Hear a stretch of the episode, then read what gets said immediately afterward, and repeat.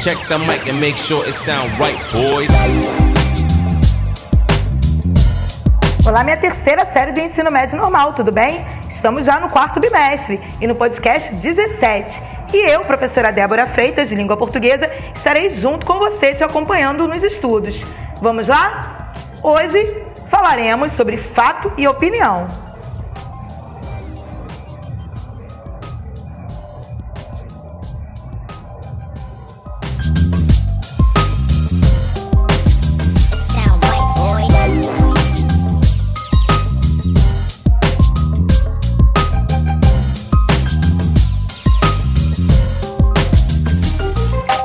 Fato é algo que aconteceu e opinião é o que alguém pensa sobre um fato.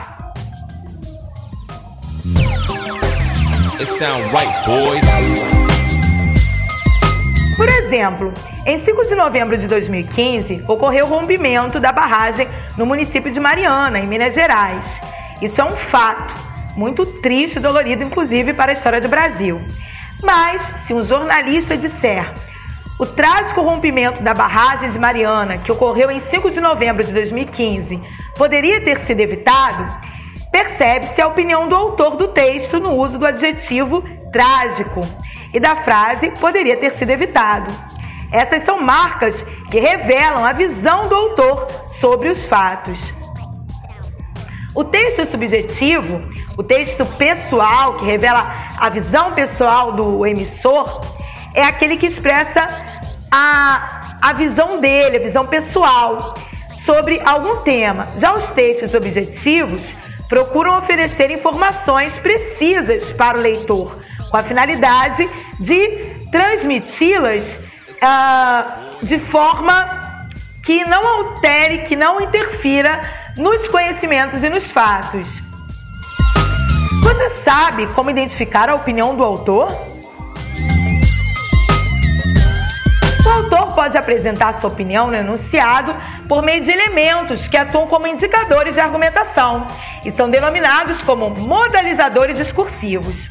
Esses elementos são os encarregados de evidenciar o modo como o falante defende seu ponto de vista, demonstra um juízo de valor. Então, vamos observar esses modelizadores podem ser constituídos por palavras como verbos, advérbios, adjetivos. Ouça os principais modelizadores. Eles podem dar uma ideia de certeza, Check the mic and make sure it sound right, boys. E as palavras, os recursos utilizados vão ser certamente, é certo que, sem dúvida, indubitavelmente, com certeza, tenho certeza, estou certo. Exemplo, certamente choverá hoje. Falante fala com segurança, com certeza. Outro tipo de modelização é quanto à dúvida, incerteza, possibilidade, quando o falante quer supor algo, ou o escritor. Você, no seu texto dissertativo, quando o professor pede uma redação, então você localiza, dá essa ideia a partir de recursos linguísticos como achar, supor, poder, dever, é possível, é provável, possivelmente, provavelmente, talvez, pode ser que. Exemplo: acho que ele não vem, ou hoje deve fazer frio.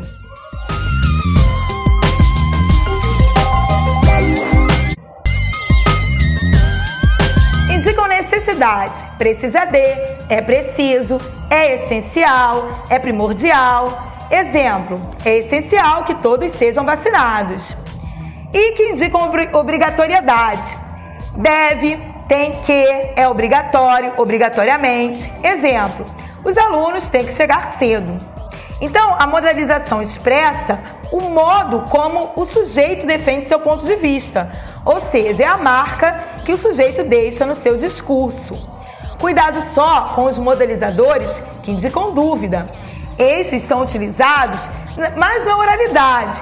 Não os utilize no texto escrito, principalmente se você for dar o seu ponto de vista, porque você precisa passar segurança ao público leitor, certo? Combinado?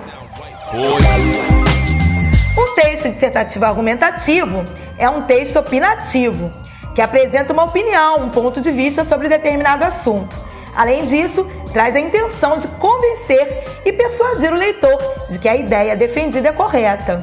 Um texto opinativo deve ser claro, ter boa fundamentação, utilizando a variedade padrão da língua, sem gírias, sem marcas de oralidade, como né, tipo assim, aí cara, aí mano. Não, nem pensar.